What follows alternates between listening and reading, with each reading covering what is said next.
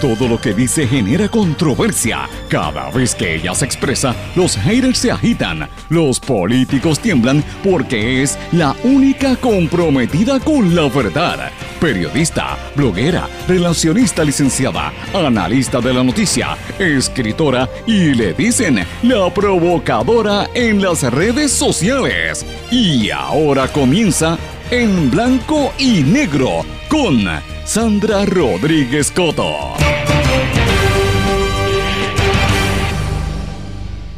Bienvenidos a su programa en blanco y negro con Sandra. Hoy es lunes 10 de junio de 2019, nuestra edición 295. Les saluda Sandra Rodríguez Coto. ¿Cómo pasaron el fin de semana? Espero que lo hayan pasado bien en familia, tranquilos, que hayan descansado, que hayan recargado sus energías, porque esta semana promete que va a estar bien activa. De hecho, el fin de semana estuvo también muy activo y hoy tenemos un análisis de todo lo que estuvo aconteciendo desde el viernes, señores. Muchas informaciones, muchas noticias importantes que tenemos que discutir aquí.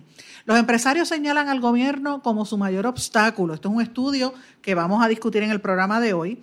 Señores, y el gobernador dejó ayer el, dio el mensaje de presupuesto, que prácticamente no tuvo audiencia, vamos a hablar de eso, y dejó plantados a los mismos empresarios que siempre han sido su apoyo en la convención de la Cámara de Comercio. ¿Qué pasó allí? ¿Por qué estuvo vacía la convención? Que no había casi gente, sobre todo el viernes. ¿Qué pasó que el gobernador dejó plantado a medio mundo? Vamos a hablar de eso y del impacto de lo que pasó allí, la molestia tan grande que había. La gente estaba bien, bien indignada con esa situación. Señores, y esto es una noticia muy seria. Si usted es caballero, si usted es hombre o tiene algún familiar que tiene eh, la dichosa enfermedad del cáncer, porque es una es un flagelo que nos está afectando a todos nosotros en este país, es una cosa bárbara. Si usted padece de eso o si usted conoce a alguien que tiene cáncer de próstata, tiene que escuchar este programa y tiene que tener cuidado. Tenga cuidado de que su médico no le haga una castración como está ocurriendo en la zona oeste de este país. Vamos a hablar de eso. Los gremios están activos. Ustedes saben que va a haber la elección de los maestros. los eh, Federación y Educamos siguen en su postura en contra del acuerdo de la Asociación de Maestros y la Asociación de Maestros dice que los gremios están ignorando al gobernador y que ya están buscando entablar acuerdos con la Junta de Control Fiscal. Señores, y hoy podemos hablar de la lactancia, de la lactancia materna y qué está haciendo Donald Trump para tratar de cambiar esa, eh, esa actitud, esa, es un hecho natural de, todo, de toda madre, de toda familia, de lo que debe ser la lactancia y qué está pasando en los Estados Unidos con esto. Vamos a hablar un poco en contexto para poner un contexto de la historia de la lactancia. Y más que nada, amigos, vamos a hablar de cómo afrontar la realidad que vive Puerto Rico. Si debemos mirar lo que nos está ocurriendo con pesimismo o si por el contrario debemos decir que todo es positivo. ¿Cuál es la actitud? Vamos a hablar de eso hoy en blanco y negro con Sandra. Por todas las emisoras que transmiten este programa, como todos los días, siempre le doy las gracias por su sintonía, por los mensajes durante el fin de semana. Mucha gente me, estuvo deteniendo y hablé con mucha gente durante este fin de semana. Gracias por la sintonía. Gracias también a los amigos que, hacen posible que este programa se escuche en todo Puerto Rico a través de Éxitos 1530 AM en Utuado, toda esa zona de adjuntas, Jayuya, Arecibo, toda esa área de allá. Cumbre 1470 AM en Orocovis y La Montaña, todo el centro de Puerto Rico, y Cumbre 106.3 FM que consolida el, centro, pero también va hacia el norte de la isla. Muchísimas gracias por su sintonía. A Julito y al doctor y a todo el equipo por allá. A José Martínez y a, Canito en Éxitos también. Muchísimas gracias por, por el apoyo. A X61, mis amigos de Patillas, el 610 AM. Gracias por su sintonía en toda esa zona sureste que se consolida con la señal de la 94.3 FM, allí en Patillas, Arroyo, Salinas, Yabucoa, Maunabo, cada día está más fuerte en esa zona mis amigos de la zona este, donde llevo como tres semanas yendo prácticamente a esa zona y no he parado en, en, el 1480. Yo sé que, que Iván y, los, y Charlie por allá se van, a, se van a molestar conmigo. No se molesten, que voy a pasar por el día a visitarlo.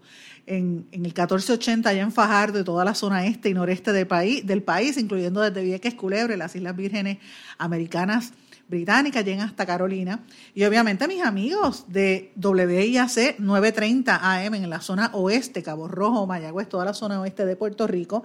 Y WIAC 740 AM en San Juan y en la zona metropolitana. Por estas emisoras y sus plataformas digitales pueden sintonizar este programa. Gracias por su sintonía. Siempre le digo, si usted tiene algún comentario que quiera hacer, me puede escribir a través de las redes sociales. Este fin de semana estuve muy activa, sobre todo en Twitter, que empecé a, comentar algunas de estas cosas que voy a hablar ahora en el programa y las fui monitoreando, ¿verdad? A veces uno dice, bueno, Sandra, tú provocas. Y yo, bueno, pues no es que provoque, es que doy la noticia, doy la información y el medio más rápido para uno a veces difundirla es en Twitter y me ayuda para ir midiendo cómo está la, la las tensiones, ¿verdad? Y los que se molestan, tú sabes, cuando tú tocas una fibra, que estás diciendo la verdad, la gente brinca y se pone con coraje, se pone como un guava. Pues mira, en Twitter pasa eso con los fanáticos políticos, pasa con todos los partidos, pero bueno, está pasando sobre todo en estos días. También me puede escribir, siempre en Twitter me consigue por SRC Sandra y en Facebook en Sandra Rodríguez Coto. Bueno, amigos, tengo que empezar hablando de la vergüenza que se ocurrió en la Cámara de Comercio el viernes vacía la Cámara de Comercio. la, Uno piensa en la época de gloria de las convenciones famosas de la Cámara y de todas estas organizaciones, eh, que yo por muchos años las cubrí como periodista y hay gente muy seria, ¿verdad? Pero en la Cámara de Comercio, Asociación de Industriales, MIDA, eh, Centro Unido de Detallistas, todas esas. En algunas ocasiones, después cuando comencé de relacionista, en algún momento trabajé con con Priscila Vázquez en la Asociación de Industriales para algún proyecto. Trabajé también con MIDA cuando era relacionista al principio, ¿verdad? Eh, que siempre uno hace alguna que otra cosa, pero uno va conociendo el liderato de estas organizaciones y uno va viendo lo que sucede. Y yo tengo que decirles algo, lo que eran estas, estas organizaciones en los 90 y en los 80, más que nada en los 90 y a principios de siglo, eso ha ido bajando en popularidad y bajando en actividad. Por desgracia, esto sucede por varias cosas. En el caso de la Cámara de Comercio, ustedes saben que hubo un desfalco, tuvieron que vender hasta la, hubo problemas económicos, tuvieron que vender hasta la sede de la Cámara. Y por muchos años en la Cámara, los comerciantes dejaron de ser presidentes, ahora eligieron uno nuevo, pero por muchos años venían a elegir como presidentes a contables, contadores y gente que, que eran de ramas anexas, no necesariamente empresarios o comerciantes. Yo no sé si eso tiene que ver con esta actitud en la Cámara o es que la gente sencillamente se cansó de que en las organizaciones se, se, convirtieran o se han convertido en muchas ocasiones en, en, en reuniones en clubes de políticos y para, fomentar partidos políticos. La politiquería está ahí en todo su apogeo y muchas veces no representan a, la realidad de la necesidad del, de, los, ¿verdad? de sus socios. En el caso de los comerciantes, miren, estaba vacía la convención. La única gente que estaba fue al almuerzo del, gobernador, que todos los años hace un almuerzo donde el gobernador da un mensaje. Y señores, el gobernador no se apareció. No se apareció, le tiró cañona. Oigan, y, y la cosa es que canceló una hora antes, una barbaridad. No lo dijo, no mandó sustituto. Y yo digo, pero ven acá, la gente estaba bien molesta en la Cámara de Comercio porque el gobernador habla de que el comercio y el desarrollo económico es el, motor de su política. Sin embargo, a los comerciantes que se supone que estuvieran allí, no los fue a respaldar y, o sea, el desdén fue tan terrible. Uno habla de Donald Trump, pero mire, lo que hizo el gobernador fue una falta de respeto de llegar una hora antes y no y, cancelarlo por teléfono y ni siquiera se apareció, no mandó a nadie. La pregunta es, eh, si hubiese sido empresario de la ley 2022, empresarios extranjeros, ¿hubiese estado el gobernador? ¿Qué pasó? ¿Por qué no estuvo allí? ¿Y por qué no mandó a alguien? Porque, señores, eh, habría que pensar, ¿sería que el gobernador dijo, bueno, yo, como eso está vacío, no voy a perder mi tiempo, así que no voy para allá? Pudo haber sido eso, ¿verdad? Pero no sabremos porque el gobernador no fue. Señores, ¿y ustedes saben qué fue lo que sucedió? Que vieron caminando por los exhibidores a dos legisladores. Estaba el senador Miguel Romero y el representante Tony Soto. Esto yo no lo había dicho, pero tengo la información corroborada por muchas fuentes. Le preguntaron a ambos a ver si podían por lo menos subir al estrado, al podio, a dar un saludo en sustitución del gobernador. Eh, y Tony Soto declinó, no quiso sustituir al gobernador, no se quiso parar allá arriba a hablar. Miguel Romero eh, se paró y yo entiendo que actuó como un caballero. Eso tengo que decirlo, como digo una cosa, digo la otra. Miguel Romero fue un caballero y se paró y dijo allí gentilmente, miren, yo no estaba no estoy preparado para esto, yo estaba por los exhibidores y me han pedido que sustituya al gobernador. Eh, así es que yo le doy un mensaje y dio, dio unas palabras, que por lo menos tuvo la gentileza y la educación Miguel Romero de hacerlo. Pero Tony Soto no lo hizo. La pregunta es por qué. Y la pregunta es, ¿qué pasó con la gente que pagó por ir a ver al gobernador? Señores, sabrá Dios qué, qué sucedió. Eso se da en el momento en que anunciaron la salida del secretario de DACO, Michael Pierluisi. Yo me preguntaba en, forma de un poco de, chiste, yo decía, ¿será porque el anuncio de que el gobernador iba a estar allí, como aparecía en todos los programas, es un anuncio engañoso, por eso se fue Michael Pierluisi. Por yo haber hecho ese comentario, señores, me han caído arriba. Ciertamente, una cosa no tiene nada que ver con la otra. Fue un chiste que yo hice, un chiste que quizás a algunos le cayó mal, pero es la realidad. Marco Pierluisi se fue porque se iba a ir, él estaba en, su puesto era inconsecuente, él no hizo prácticamente nada por DACO y él estaba más este, pendiente a lo que está pasando con su esposa en Estados Unidos y las oportunidades que tiene por allá. Además de que lo más que nada es que lo más importante es que le han quitado su presupuesto, así que se iba a ir, como quiera que sea. Lo importante es que aquí no contestan las preguntas y esa es una de las preguntas que yo tengo que hacer fundamental. ¿Por qué el gobernador no fue? Eh, eh, ¿Le anticipaba algo? Bueno, eso que lo contesten ellos. Señores, y yo tengo que decirles algo, les invito a que lean la columna que yo publiqué en Noticel el domingo, ayer, la titulé Medio lleno o medio vacío. ¿Y, ¿Y por qué yo traigo esto? Porque, señores, uno escuchó ayer al gobernador, yo escuché parte de su mensaje, tengo que confesar que no lo escuché completo, pero lo leí, leí lo que él dijo. Eh, y obviamente uno escucha eso, uno ve las noticias que han estado ocurriendo en estos días, eh, son bien terribles y es sumamente agobiante. No es fácil, no es fácil. Uno ve lo que está pasando en Puerto Rico y uno dice, Dios mío, tanta noticia mala. Eh, yo no puedo, no puedo bregar. A veces hay gente que se desconecta y están pendientes al reggaetón. De hecho, yo estuve hasta oyendo reggaetón este fin de semana para ver si me desconectas un poco. Imagínese, imagínese eso. Pero hay personas que únicamente están hablando de que pensemos en lo positivo, pensemos en lo bueno. Y yo, cada vez que me vienen con ese eslogan, piensa positivo, ¿sabes? La noticia buena, yo digo, bueno, yo respiro, cierro los ojos y digo, debo mirar el vaso medio lleno o medio vacío. Y así es que titulé la columna, señores. Cuando uno piensa lo que ocurrió la semana pasada, miren, ustedes recordarán el caso que lo trajimos aquí, la paramédico que narró en Facebook, la hecatombe que hay en salud, que no pudo salvarle la vida porque la ambulancia no llegó a tiempo. Terminamos con Donald Trump diciendo que lo debemos amar y querer porque él nos finalmente nos soltó los mil millones que, que estuvo aguantando por un montón de meses eh, y con cinismo dice que teníamos que amarlo. Eh, la semana pasada hubo las protestas terribles de los viequenses y culebrenses hartos por el problema de las lanchas y lo que está pasando en las islas, que no hay ni siquiera eh, servicios médicos. los maestros, que ya saben que esta semana empiezan las elecciones. la pesquisa federal a los 58 mil toldos azules defectuosos.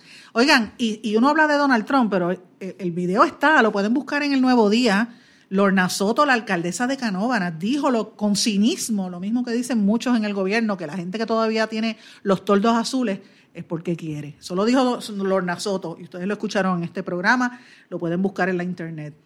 Entonces, vemos cómo está la situación del país. Los carjackings se están subiendo, los casos de violencia de género van más de nueve asesinatos, mujeres mueren en sus casas. Y uno dice, bueno, ¿dónde están los políticos? Pues gastando 36 mil pesos en un gallo de metal, la Plaza de los Creyentes, 205 mil. Yo digo, con esa cantidad de dinero, casi, casi 250 mil pesos entre una cosa y otra, se le pudo haber dado al Instituto de Cultura para atender el Archivo Nacional y para atender todos los documentos del país. Por ejemplo, si querían utilizarlo en algo adecuado, pero no, para un gallo de metal, como si eso fuera a resolver algún problema, mientras aquí hay un problema de empleados fantasmas, que por cierto, no sé si han visto los memes del mensaje del gobernador con los fantasmas alrededor, una cosa terrible. Señores, y terminamos con el Procurador General de los Estados Unidos, que ustedes recordarán, lo discutimos en este espacio el viernes, en el Tribunal Supremo Federal presentó una, un argumento diciendo que si la Junta es inconstitucional, el, gobernador también. Así que uno mira, le, he mencionado estos casos porque uno dice, wow, que mucha cosa negativa está ocurriendo en Puerto Rico nos están dando golpes, esto es lo que le llama Naomi Klein el capitalismo del desastre. Eh, yo le digo que esto es la posverdad, la era de la posverdad, donde se repite tanto una mentira que la gente se lo empieza a creer. Y uno dice, o es mentira toda esta crisis, o es fabricado, o dónde estamos. A ver, ¿cómo es posible que aquí la gente esté todavía en toldos azules y estén los políticos hablando tanta basofia escondiendo sus contratos y sus amigos y sus chismes cuando la gente está trabajando para echar hacia adelante. Pero por otro lado, amigos, también uno tiene que mirar que dentro de todos los, de todos los espacios, a pesar de lo negativo, siempre hay rayitos de luz. Uno ve, hay, yo por, por lo menos puedo decirles que he visto movimiento en algunos sitios, he visto eh, mucho más empresarios tratando de levantarse. Estos fines, de, el, sobre todo el viernes y el sábado, este fin de semana y esta semana, no sé si ustedes vieron la gran cantidad de jóvenes graduándose de las universidades y de las escuelas, tomándose fotografías, muchos jóvenes que han obtenido becas, y uno lo ve y eso le da esperanza a uno. A mí me da un poco de miedo, yo digo, bueno, ojalá que, eso nos represente que se van para la diáspora. Uno quiere que se queden aquí y que trabajen. Eh, y, pero yo veo gente que está tratando de esforzarse de, llegar aquí. Yo veo mujeres que están tratando de hacer eh, las, los negocios y las microempresas de ellas. He visto a nivel eh, comunitario lo que están haciendo las organizaciones por levantarse, la inversión también de empresarios locales. De hecho, Noticel tiene un artículo que fue un foro ayer en la Cámara de Comercio, precisamente, sobre cómo estos empresarios grandes que están haciendo en Puerto Rico, ¿verdad? Para tratar de crear más empleos. Y eso, pues, por lo menos tú ves ahí un espacio de crecimiento. Y yo la semana pasada estuve hablando con el economista Gustavo Vélez, ustedes recordarán que lo mencioné, y él habla de unas áreas, él, me dice, de hecho, lo, lo menciono en la columna, que él no ve ningún área positiva para la economía de Puerto Rico por ahora mismo que llevamos 12 años de caída continua y que aunque no hay claridad, pero por lo menos él ve unas áreas que él las llama renglones emergentes, áreas de, posible crecimiento. Por ejemplo, todo el negocio del cannabis medicinal, toda esa industria, los trabajos que se están generando, la infraestructura de producción que eso genera. El tema de la gastronomía, aquí todo el mundo quiere cocinar. Si tú no tienes tu food truck, tienes tu chinchorro o montas un kiosquito, empiezas a cocinar. Esas son posibilidades de microempresas y de negocios también. Ah, por ahí hay algún tipo de actividad. El alquiler de viviendas tipo Airbnb, ya lo hemos hablado, hace falta hoteles y como no hay cuartos de hoteles, pues por ahí hay un área de crecimiento. Estamos viendo, me, dice Gustavo Vélez, el economista, muchos empresarios locales que están reuniéndose con estos extranjeros que vienen aquí para utilizar la tecnología blockchain y entrar en los negocios como las criptomonedas y ese tipo de negocios utilizando esa tecnología que es muy buena. Hay que ver cuál es el crecimiento de estos empresarios, por dónde se van. Y también la exportación de servicios. De hecho, tengo una amiga, Julisette Colón, que ella está haciendo, así como ella, unas cuantas más que conozco, que están haciendo mucho negocio de fuera de Puerto Rico, ¿verdad? Que están exportando servicios. Miren, si nosotros tenemos un área de servicio de crecimiento, tenemos experiencia, pues mira, por ahí tenemos una oportunidad también. Así que yo me reafirman que hay oportunidades de crecimiento, me reafirman que tenemos que mirar lo bueno, a pesar de todos estos mensajes que el gobernador está diciendo eh, y la negatividad que uno puede percibir en el, en el ambiente, porque por lo menos algo hay, hay, algo, y hay que mirar lo, bueno, señores, porque si, si, nos concentramos únicamente en lo negativo, pues señores, eh, no vamos a echar hacia adelante. Yo creo que hay que hacer una combinación entre lo que es negativo, y las oportunidades de crecimiento que hay para Puerto Rico. Y señores, una de esas oportunidades que quiero mencionar, y ustedes saben que cuando comenzó este programa fue uno de los temas que yo trabajé muy fuerte, que fue el tema de las escuelas privatizadas del gobierno de Puerto Rico, las escuelas eh, Alianza. La primera escuela Alianza en Puerto Rico es la escuela Vimenti, que queda allí en Santurce, eh, en el residencial allí cerca de, de, por allí, por cerca de Cantera, por esa área eh, y, ustedes recordarán que yo estuve allí en esa conferencia de prensa cuando se anunció y lo cubrimos. Pues Vimenti acaba de anunciar, lo, anunció la semana pasada y aprovecho esta oportunidad para mencionarlo, que se graduaron, promovieron a 57 estudiantes de kinder y primer grado en los programas educativos dirigidos al desarrollo de las destrezas de emprendimiento. Al cierre del año eh, escolar 2018-2019, el centro disminuyó la cantidad de padres y madres desempleados de un 42% a un 16% para un total de 64 adultos que participaron en un negocio que ellos tienen de salud.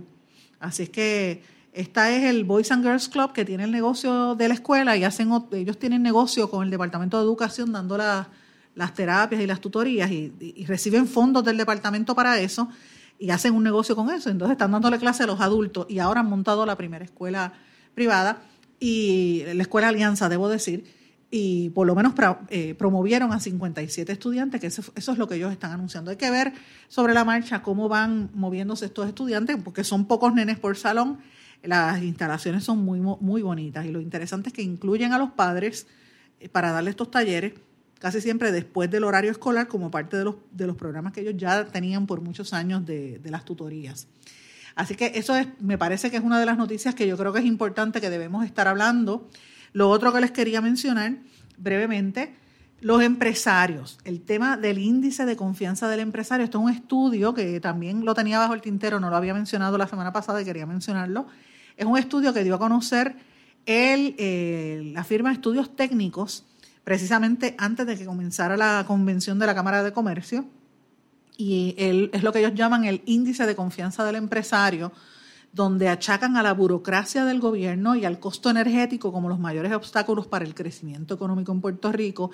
Dicen que el 53% de los empresarios proyectan aumentos en ventas en los próximos seis meses, sobre todo las empresas pequeñas. Así que fíjense lo que les digo, hay que mirar el vaso medio lleno. Ahí es que uno ve que, que a pesar de la, de la crisis económica, estamos viendo en unas áreas de oportunidad, sobre todo los microempresarios que están viendo por lo menos algo de crecimiento, pero el costo de la luz les parte por el medio los negocios, le parte por el medio la oportunidad de crecer y eso mina la confianza de los, de los comerciantes. ¿Qué están haciendo los, los, los políticos para atender ese asunto? Eso es lo que nosotros tenemos que exigirle a los políticos, que se dejen de estar hablando y dándole contrato a la gente tienen que empezar a facilitar el que, el, que los negocios echen hacia adelante, no convertirse en obstáculos.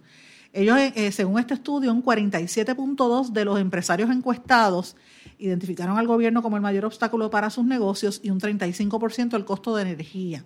Las empresas que tienen más de 19 empleados se, ven más afectadas negativamente por el negocio. Eh, otra de las cosas que ellos incluyen, ¿verdad? Es el, aparte de la burocracia en el gobierno, y la competencia en el propio sector, el costo de energía, esos son los tres áreas de mayor eh, preocupación para los empresarios. Señores, a nuestro regreso vamos a hablar del gobernador, de lo que hizo y que no hizo el gobernador. Y caballero, si usted eh, padece de cáncer de próstata, no puede perderse este programa. Vamos a una pausa y regresamos enseguida. No se retiren, el análisis y la controversia continúa en breve, en blanco y negro, con Sandra Rodríguez Coto.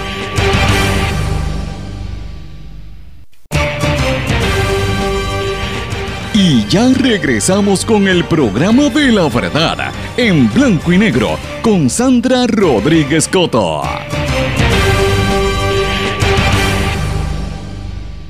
De regreso en blanco y negro con Sandra. Bueno amigos, como les dije al principio, si usted padece de cáncer, sobre todo cáncer de próstata, usted es caballero y, o usted tiene algún familiar que padezca de esta dichosa enfermedad, que es como un flagelo que nos está arropando en este país.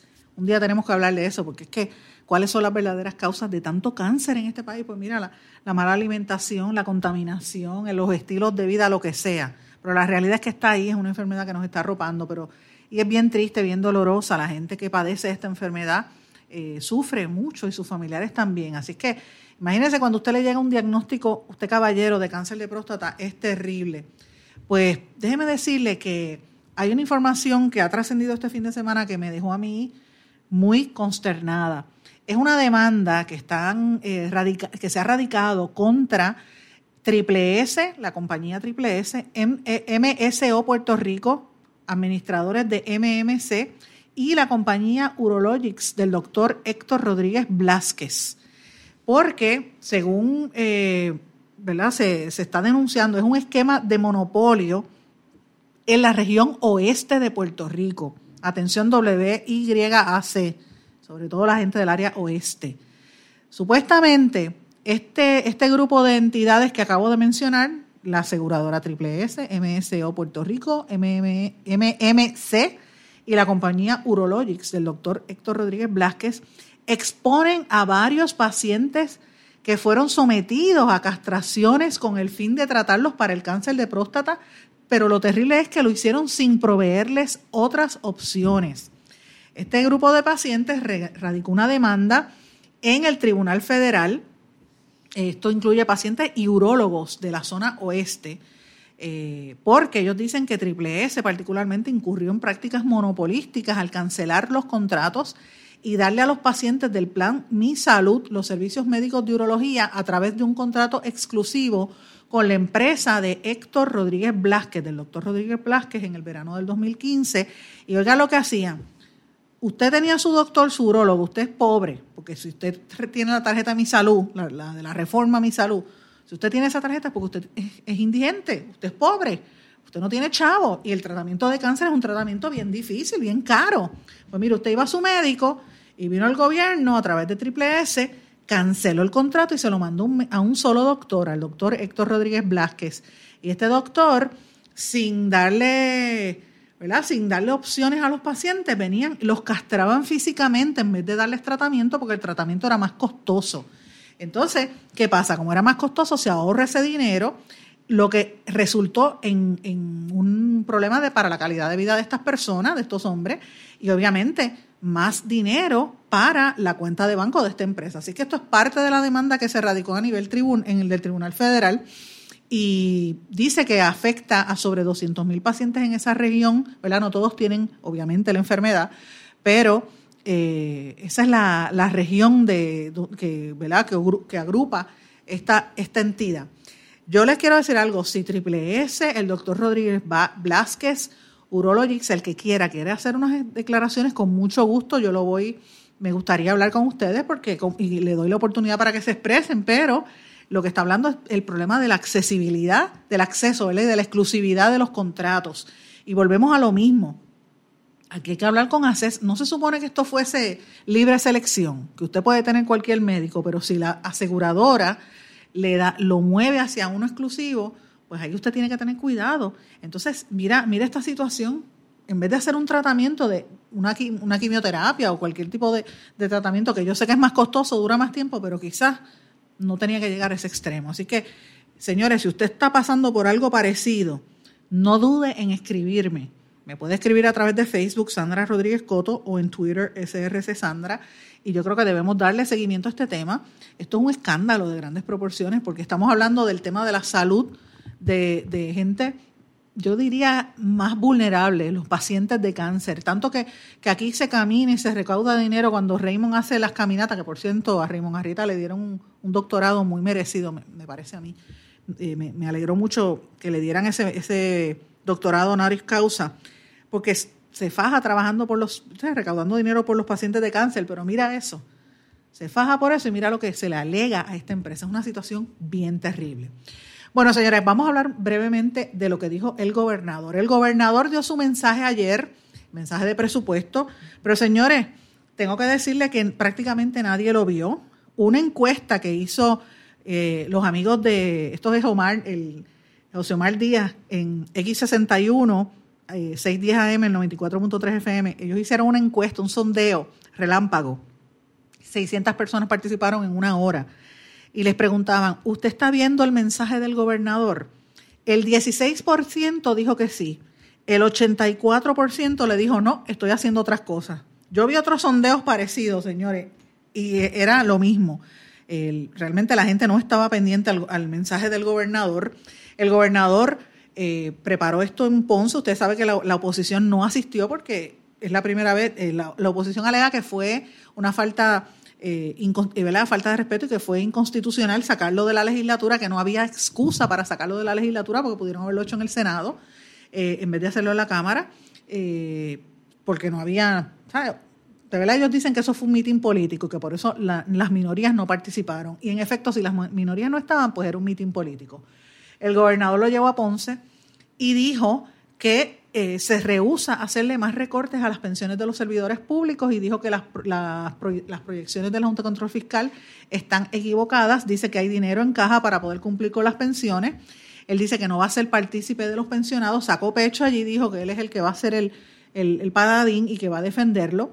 Eh, le dejó al Departamento de Educación una asignación de 262 millones en salarios, educación especial, vales educativos, o sea, redujo el, el presupuesto de educación. En seguridad pública el presupuesto es de 500 millones en los próximos cuatro años para salarios nada más.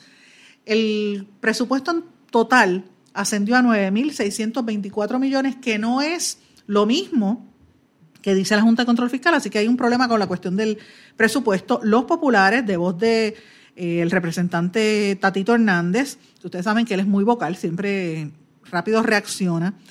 Él dice que, él, junto al, candidato popular por, por, Ponce, el doctor Luis Irizarri Pavón, el ex senador Ramoncito Ruiz, eh, Carlos Bianchi y otra gente de esa zona, eh, catalogaron a Rosello de usar fondos públicos para hacer un mitin político. Dicen que es una desfachatez haber hecho este, este mensaje gastando dinero cuando hay tanta necesidad, sobre todo para el, uso de, de los, los fondos que se necesitan para los retirados y la gente para la reconstrucción. Y vuelven a decir que es una falta de respeto lo que está haciendo el gobierno de Puerto Rico. Lo cierto es que, mire, si usted tiene la, facilidad, es, es, importante y me parece a mí que es bueno que se vaya a otras áreas. El problema es que si esto va a representar erogación de fondos públicos, pues eh, prepárese. Yo lo dije en este espacio y se lo he dicho a los compañeros periodistas de las distintas emisoras. Yo tenía información desde principio de año que el gobernador había dado una orden de que de ahora en adelante todos los meses van a haber convenciones con toda la, pompa y el gasto en, espectáculos. Van a anunciar todos los meses este, la cumbre de no sé qué y la actividad de no sé qué para hacerlo en diferentes regiones de la isla con fondos públicos para hacer campaña. Ustedes saben que los políticos siempre hacen eso. Ya ellos están en campaña electoral. Mientras tanto, usted tiene que preguntarse si eso le resuelve a usted sus problemas o es una pérdida de dinero. Cada vez que usted ve a un político, recuerde el gallo de, de metal que costó 36 mil pesos y la la plaza esa de la oración que va por doscientos y pico de mil dólares. Así que imagínense. Bueno, mientras tanto, la Asociación de Maestros de Puerto Rico, la Federación Educamos están encontrados. Esta, semana son las elecciones para ver si están de acuerdo con el, El, lo que ellos están estableciendo con la Junta de Control Fiscal para el retiro. La presidenta de la asociación, Aida Díaz, dijo que varios gremios ya están siguiéndole los pasos a la asociación están ignorando al gobernador y ya están entablando acuerdos con la Junta, de Control Fiscal, entre estos servidores públicos unidos eh, y, otros, y otros adicionales, ¿verdad? Obviamente, la Federación de Maestros dicen que el preacuerdo que está firmando la asociación es un error eh, y le está pidiendo a la matrícula que le vote en contra. Vamos a ver en qué termina esto, porque ciertamente es un problema para los maestros, no van a recibir la cantidad de dinero eh, que se espera porque el fondo de retiro está ya llegó a su tope, se ha gastado dinero de más, así que eso es parte de la, de la preocupación que hay en torno a esta situación. Eh, ustedes saben que la semana pasada, doña Aida Díaz en este espacio estuvo. Ella había anunciado que iba a estar en, había firmado y estaban ya ah, llegando a un preacuerdo con la Junta que dispondría por lo menos la tajada que se le va a dar al retiro de los maestros para salvar las pensiones. Eh, y obviamente, pues, hay que ver qué sucede en estas elecciones. Desde el viernes he visto a muchos maestros votar por adelantado y tomarse fotos a favor, ¿verdad? Hay que ver dónde están parados y, qué dice la oposición, hay que ver al final, ¿verdad? Eh, lo cierto es que a los maestros podrían perder algunos, algunos maestros sobre un 75% de su pensión. Eh, y es un problema, de verdad, es terrible porque no hay el dinero no lo hay, no hay una solución a largo plazo. Eh, y lo que, según la asociación, han tenido que llegar a esta negociación eh, porque supuestamente el acuerdo le iba a permitir al gobierno una aportación al plan médico que aprobarán, eh, que aprueben los maestros de un 44% para elevarlo el plan médico a 170 dólares mensuales y este, extender el convenio colectivo la representación sindical por cinco años. Esto precisamente es el punto, uno de los puntos eh, neurálgicos de la polémica con la federación, porque la federación dice que la asociación está haciendo esto para empujar el plan médico de la asociación y para empujar el convenio colectivo con la asociación. Pero señores, usted maestro que me está oyendo no puede olvidar la historia. Eh, posiblemente la asociación está haciendo esto, pero no podemos olvidar que la federación tuvo un plan médico que lo quebraron. La federación quebró su plan médico, no fue el gobierno, fue la federación. Y la federación fue el representante exclusivo y, y fue representante sindical precisamente en el proceso de la negociación eh, colectiva y cuando se estaban haciendo los acuerdos de retiro. O sea que tanto la asociación como la federación no deberían estar hablando mucho, porque todos los gremios tienen su historia, es lo que quiero decir. Eh, así es que volvemos a lo mismo, los maestros a la hora de la verdad están desprotegidos. Vamos a una pausa amigos y regresamos enseguida. No se retiren, el análisis y la controversia continúa en breve, en blanco y negro, con Sandra Rodríguez Coto. ¿Sabemos cuántas personas murieron de verdad durante el huracán María? A usted lo escucharon en el momento de mayor desesperación. ¿Todavía siente aquellas noches a oscuras y de incertidumbre? ¿Qué pasó mientras los vientos azotaban y luego en aquellos días y semanas después cuando no había sistema de comunicaciones? Reviva cada minuto con una narrativa real sobre lo que pasó en la bitácora de una transmisión radial, catalogado como uno de los mejores libros del año 2018 por la crítica literaria. Es una lectura necesaria porque no podemos olvidar nuestra historia para que esta no se repita. Bitácora de una transmisión radial, disponible en las principales librerías a través de todo Puerto Rico y en la internet lo consigue en Amazon, en libros787.com y en travaliseditores.com, publicado por Travalis Editores. Este es un mensaje importante del Departamento de Salud y Servicios Humanos de los Estados Unidos. En una ola de calor, mantenerse fresco lo mantendrá sano. Las personas y los animales deben quedarse adentro. Si no tiene aire acondicionado, vaya a algún sitio que lo tenga como un centro comercial Beba más líquidos, evite el alcohol y las bebidas con azúcar. Si sale, póngase ropa ligera. Nunca deje a nadie, en especial a los bebés o niños pequeños o a los animales, en un vehículo estacionado y cerrado. Para obtener más información, llame al 1-800-CDC-INFO. Quítese el dolor de cabeza con sus obligaciones de contabilidad con los servicios que presta Villalba y Villalba Company. Directo, personal y con sensibilidad humana. Lo que se busca en un verdadero asesor de contabilidad para todo tipo de servicio de contabilidad, pago de IBU, pago de nómina, informes trimestrales y anuales y otros. Ofrecen servicio directo personalizado. Villalba y Villalba Company. Para orientaciones, su teléfono el 939-336-5774. 939-336-5774. El abandonar un animal es abuso y es ilegal. Si ya no puedes atender a tu perro, llévalo a un albergue o centro de control. Si lo abandonas en la calle, le estás garantizando una muerte dolorosa y segura. Evitemos tener animales sufriendo en nuestra isla. Reportar el abuso es tu responsabilidad. Así que si ves a alguien maltratando o abandonando un animal, llama inmediatamente a la policía al 787-343-2020. Comprométete. Tener una buena reputación toma esfuerzo, dedicación y tiempo. Si la reputación de su negocio, empresa o institución sin fines de lucro está siendo expuesta de forma negativa ante la opinión pública, tanto en los medios masivos como en las redes sociales, usted necesita un experto en manejo de crisis. Joy PR es una empresa especializada en este campo. Para mayor información, comuníquese con el 787-299-7303, 299-7303. Joy PR, una empresa especializada en manejo de crisis. Aspira de Puerto Rico celebra 50 años educando y transformando a Puerto Rico. Lo ha logrado potenciando las circunstancias educativas y sociales que rodean a miles de jóvenes que viven en la pobreza, a veteranos y a poblaciones en alto riesgo. Para información sobre las actividades del 50 aniversario de Aspira de Puerto Rico y sus servicios, llame al 787-641-1985. También puede acceder a www.facebook.com diagonal Aspira de Puerto Puerto Rico. Y ya regresamos con el programa de la verdad, en blanco y negro, con Sandra Rodríguez Coto.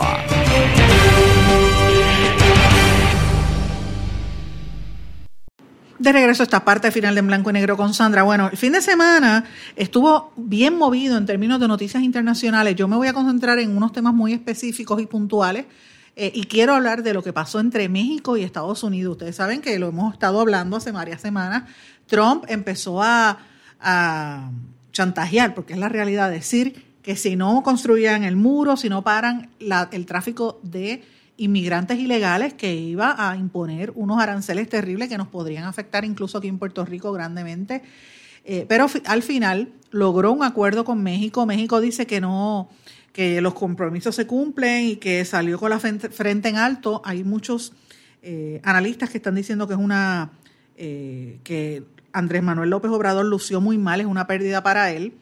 Trump defendió el acuerdo con México, dijo que todavía hay muchas otras medidas que van a anunciar que no las han dado y que el gobierno evitaba, de México evitaba confirmar que se haya comprometido a aumentar las compras agrícolas a los Estados Unidos. O sea, Trump dice que, lo, que va a salir ganando de esta situación. Así que habrá que ver qué va a suceder en los próximos días, pero por lo menos se detuvieron los aranceles. Eh, una noticia importante también que quiero destacar porque es una tendencia que se está viendo en América Latina, sobre todo en Centroamérica, en El Salvador, que hay tanta violencia. El presidente de El Salvador, el, joven, el nuevo, Nayib Bukele, acusó a altos funcionarios de la izquierda. Oigan esto, porque Bukele es un millennial eh, medio centro derecha, más derecha que nada, y acusó a la izquierda, a los funcionarios, de financiar pandillas para que ataquen a policías y los asesinen para desestabilizar a su gobierno. Oigan esto, él entra al gobierno prácticamente diciendo que hay tres agencias de inteligencia del Estado con funcionarios de la, del Frente de Liberación Nacional Farabundo Martí para financiar pandillas que ataquen a policías para desestabilizar al gobierno. Miren, por lo he repetido tres veces, señores, porque eh, me parece que esto es bien peligroso y señala hacia dónde se está moviendo no solamente ese, gobierno, que, gran parte de la emigración hacia los Estados Unidos vienen de esos países, sino que es un ejemplo de lo que está ocurriendo en toda la zona. Y un tema también importante, señores, que no podemos dejar de pasar, ya terminó el tema de los aranceles con México, tenemos que seguir mirando lo que está pasando con China.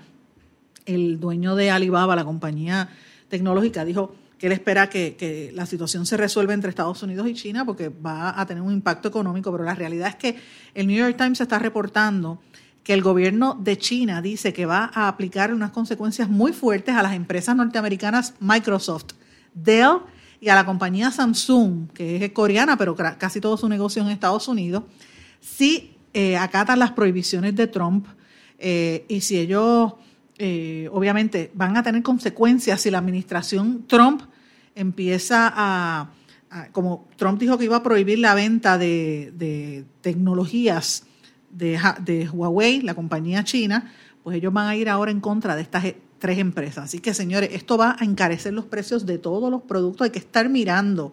Y hoy es lunes, le digo, tenemos que estar mirando esas noticias, no podemos dejar pasar esos temas. Pero, señores, tenía un tema que yo quería traer eh, para todas las familias, sobre todo las mujeres, un tema que a mí me, me toca muy de cerca y un tema que me lo he vivido por años es el tema de la lactancia. Y usted dirá, bueno, ¿qué tiene que ver la lactancia? Sandra es una vieja ya para estar lactando. Sí, lo soy, yo soy mayor, ya mi hija tiene 16 años, hace años que pasó eso.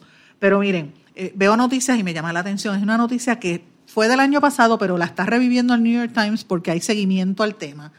Y es que hay una, en la Organización Mundial de la Salud, Estados Unidos detuvo una votación, esto fue el año pasado, en una asamblea general de, en, Ginebra de esta, de esta Organización Mundial de la Salud, donde iban a hablar del beneficio que tenía la leche materna para promover la salud en todo el mundo. Decía que la leche materna, la, resolución decía, iba a decir que la leche materna es la más saludable para los niños en todos los países y que los países donde hay hambruna, pues eso es lo que se debe estar promoviendo en vez de estar dando sustitutos de leche, o sea, la leche en fórmula.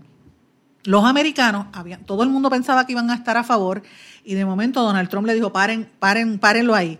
Y lo detuvieron y empezaron no solamente a, irse en contra, sino empezaron a, a chantajear, porque esa es la actitud de Trump, a otros países. Fueron a los países más débiles, por ejemplo, como Ecuador, y le dijeron, si usted solicita, si usted radica eso, vamos a imponerle sanciones a Ecuador y vamos a detener eh, intercambio comercial con Ecuador. Así que, ¿qué hizo el gobierno de Ecuador? Que es un voto en la, en la elección esta de, de ¿verdad? Para, en la, para que se hiciera esa resolución de la, de la Organización Mundial de la Salud, pues cada país representa un voto. Pues cuando Estados Unidos presionó a Ecuador, Ecuador dijo, espérate, déjame frenar. Y frenó y dijo, no, yo me voy con los americanos. Así que ya el Ecuador y, así sucesivamente otros países lo hicieron. Cerca de 12 países, casi todos los países más pobres, precisamente donde se supone que los, los en algunos lugares, sobre todo en África, eh, en Uruguay, incluso en México, donde hay áreas donde hay malnutrición, en, países de África y América Latina hay niños que pasan hambre, porque es la realidad se debería fomentar la leche materna para que el niño pues coja su, su eh, ¿verdad? Los, los, anticuerpos y todas esas cosas, pues no. Por, por miedo a represalia, los Estados Unidos, eh, de los Estados Unidos decidieron irse en contra, así que se paralizó el voto. Hay, hubo una movida para tratar de que esto se volviera a entrar y analizar este año y Estados Unidos nuevamente lo bloqueó. Y esto me trae a colación un tema que yo lo estuve discutiendo este fin de semana y me recordó algo que quiero compartirlo con ustedes, señores. Yo, en, hace 16 años, precisamente cuando nació mi nena, yo publiqué una columna en el Nuevo Día, en ese momento yo era reportera, que la titulé Cerquita de mi corazón, que fue una columna de opinión donde yo hablaba de mi experiencia con la lactancia, hablaba de que yo había ido a una iglesia, yo estaba en la iglesia episcopal, y cuando la nena empieza a llorar, la yo la iba a lactar, pues yo me levanto para salir de la misa, estaba en medio de la misa y el padre allí se paró y dio un, paró el, el, sermón y dijo, no, no, y me dijo, no te vayas, quédate aquí. Y yo me pasé esta vergüenza porque todo el mundo vio que lo que yo iba a hacer. Y me dijo, no te vayas porque eh, Jesucristo, la, Virgen María lactó a Jesucristo, porque no había leche en, en, biberón. Así que eso es algo totalmente natural, quédate para que escuches el sermón. Y yo dije, wow.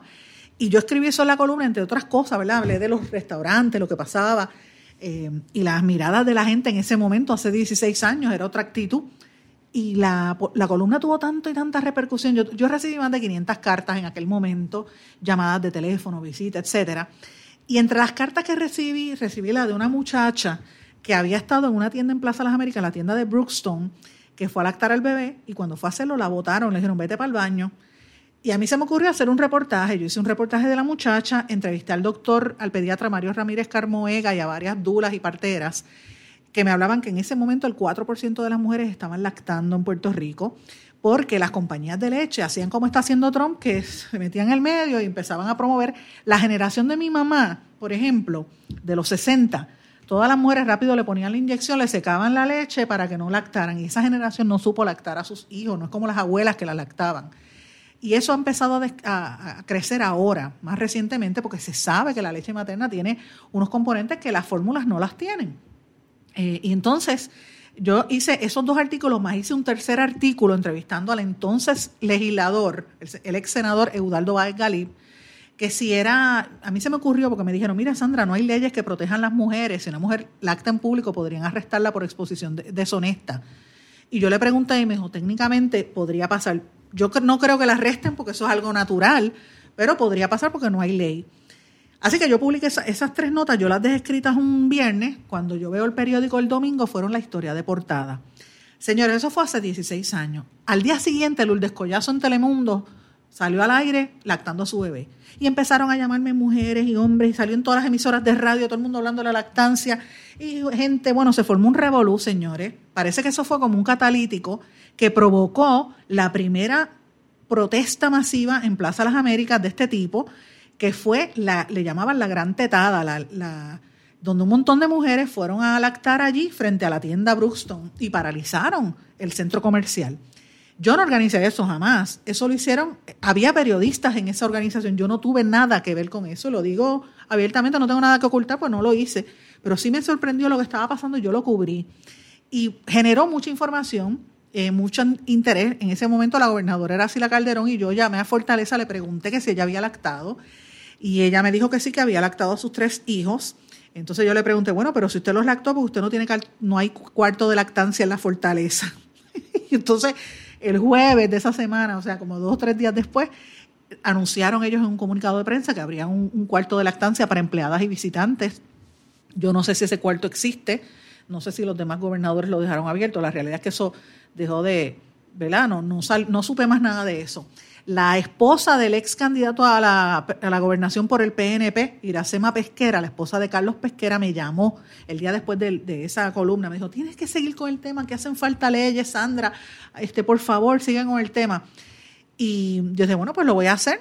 María de Lourdes Santiago del PIB, fíjense que hubo gente de todos los partidos, le he mencionado tres, la gobernadora, la ex gobernadora Sila Calderón, Iracema Pesquera, y María de Lourdes, que estaba recién parida, también fue. Yo vi cantidad de gente en esa protesta. Señores, a raíz de esos artículos, que después yo seguí escribiendo temas y otros temas relacionados, se enmendó las leyes en el país. Yo no, no me acordaba de esto, a mí quien me lo recordó fue la ex periodista Dato Restoro. Me dijo, Sandra, tú lograste que se enmendaran las leyes y, se promoviera la lactancia y el horario de lactancia y los cuartos de lactancia. De hecho, hasta el nuevo día abrió uno en aquel momento eh, que pusieron unas fotos mías, las que habían utilizado para la columna, que las había tomado otra, una fotógrafa, Wanda Liz, que también estaba recién parida en esa época. Y mm, yo sé que bajo la reforma laboral de García Padilla y de la más reciente del gobernador han habido cambios. Me informan algunos abogados que no ha cambiado el, horario, el, el término de, la lactancia. Por el contrario, lo cierto es que nosotros tenemos que promover esto. Eh, los beneficios para los niños están más que comprobados. Es eh, importante porque establece un vínculo entre madre y niño. Y vamos a seguir hablando de estos temas. ¿Usted favorece la lactancia materna o no la favorece? ¿Qué usted cree de esto? ¿Usted cree que se deben hacer más leyes protegiendo el derecho de los niños a, recibir la leche materna? ¿O se debe revisitar esta situación en, en, en medio de toda esta controversia que hay en los Estados Unidos y en la Organización Mundial de la Salud? Esas son preguntas que yo las planteo, las dejo aquí en el tintero para que usted me dé sus opiniones, me escribe a través de las redes sociales, en Facebook, Sandra Rodríguez Coto, o en Twitter, o puede llamar a las distintas emisoras por las que se transmite este programa. Señores, no tengo tiempo para más. Me tengo que despedir, no sin antes desearles a todos que pasen muy buenas tardes. Gracias por la sintonía y escuchamos, nos escuchamos mañana. ¿Se quedó con ganas de más? Busque a Sandra Rodríguez Coto en las redes sociales o acceda a en blanco y negro.blogspot.com porque a la hora de decir la verdad solo hay una persona en la cual se puede confiar. Sandra Rodríguez Coto en blanco y negro.